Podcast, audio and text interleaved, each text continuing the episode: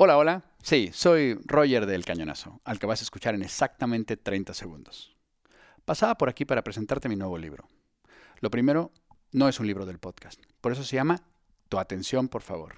En él encontrarás las claves para aprender y sobrevivir a la economía de la atención. Si esto te interesa, estás de suerte porque ya está disponible en preventa en Amazon y en tu librería favorita.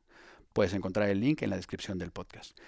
Te dejo seguir disfrutando y de antemano, muchas gracias por tu atención. En un mundo en el que los contenidos son cada vez más abundantes, Con el binge watching nos hemos vuelto una cultura basada en la bulimia audiovisual. y en el que nuestra atención es un bien escaso, Entonces, eh, tenemos que competir por una atención que es muy cara. llega hasta tus auriculares el podcast Su atención, por favor. Facebook puede decir de repente hasta aquí, o imagínate que mañana decide Google hacer un cambio drástico en lo que sea. Si al final los que tienen el poder en un momento determinado pueden decir, Oye, eh, ¿se puede llamar la atención de la gente, eh, de la prensa, sin insultar, sin desnudarte, sin hacer algo que te, eh, que- te haga famoso por infamia?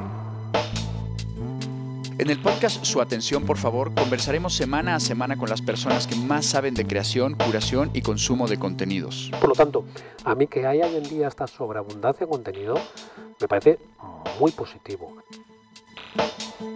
Sobre las claves para crear historias más atractivas, La gran mayoría de los podcasts no pasan 150 descargas por episodio.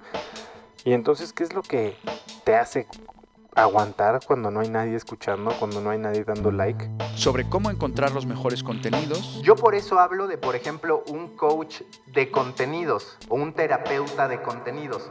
Algunos se burlan, otros lo validan, pero es 100% real. y cómo poder sobrevivir a la economía de la atención. Las marcas están borrachas del mundo digital y han perdido el reencuentro con sus esencias.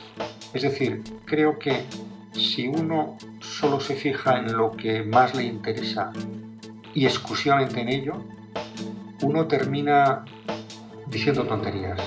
Y ese es el gran reproche que se le ha hecho a Netflix, que en, este, en esta obsesión por, por fidelizar, en esta obsesión por tener nuestra atención, que ese es su principal negocio, su negocio es la atención única. Suscríbete a Su atención, por favor, en tu plataforma de podcast favorita y de antemano, gracias por tu atención. Si ahora se cayera la, la conexión que tú y yo tenemos, ¿no? nos pondríamos muy, muy nerviosos, lógicamente.